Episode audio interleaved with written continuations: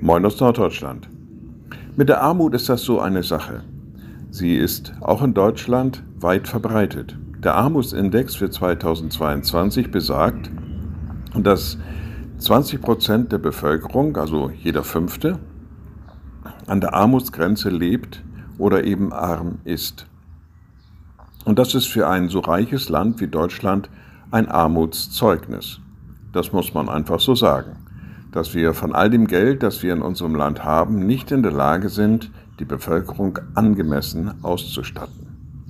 Von einer anderen Armut spricht Jesus Christus und da sagt er, dass die, die arm sind, selig sind. Er sagt im Matthäusevangelium, selig sind, die da geistlich arm sind, denn ihrer ist das Himmelreich. Naja, als geistlich arm würden sich viele gar nicht beschreiben wollen. Sie denken, sie haben alles, sie sind gut ausgestattet, sie brauchen nichts und sie sind selbstständig und können alles in ihrem Leben selber regeln. Aber Jesus sagt, geistlich arm zu sein macht selig. Das heißt, sich auch zu erkennen als bedürftig, als völlig abhängig von Gott, als völlig abhängig von seiner Gnade und seiner Barmherzigkeit sich selbst wahrzunehmen als der, der nicht alles kann, sich selbst wahrzunehmen als die, die nicht alles in ihrem Leben selber regeln kann. Das nennt Jesus Christus eine geistliche Armut.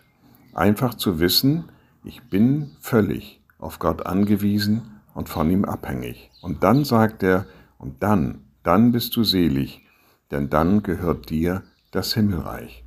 Das heißt, da, wo wir uns selber als unfähig erkennen, unser Leben in den Griff zu bekommen, unfähig erkennen, Gnade zu erlangen und Vergebung zu bekommen, da werden wir erfahren, dass Gott uns nahe ist, dass er uns reich beschenkt, und dann wird ein Stück des Himmelreichs schon hier unser.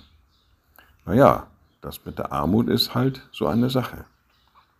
Liebe Schwestern und Brüder, ich lade Sie ein zu einem kurzen Gebet und anschließend zu einem gemeinsamen Vater unser. Ein mächtiger Gott, guter himmlischer Vater, du gibst uns alles, was wir brauchen. Und wir erkennen uns immer wieder als die, die in ihrem Leben doch auf dich angewiesen sind. Wo wir scheitern, da machst du weiter. Wo wir an Grenzen stoßen, machst du Türen auf.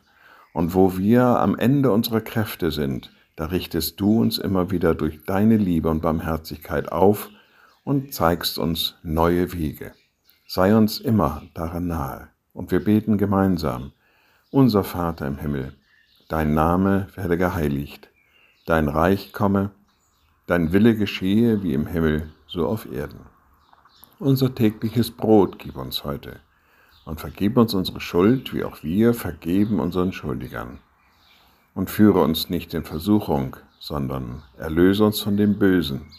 Denn dein ist das Reich und die Kraft und die Herrlichkeit in Ewigkeit. Amen. So seid gesegnet, bleibt behütet und bleibt gesund. Tschüss.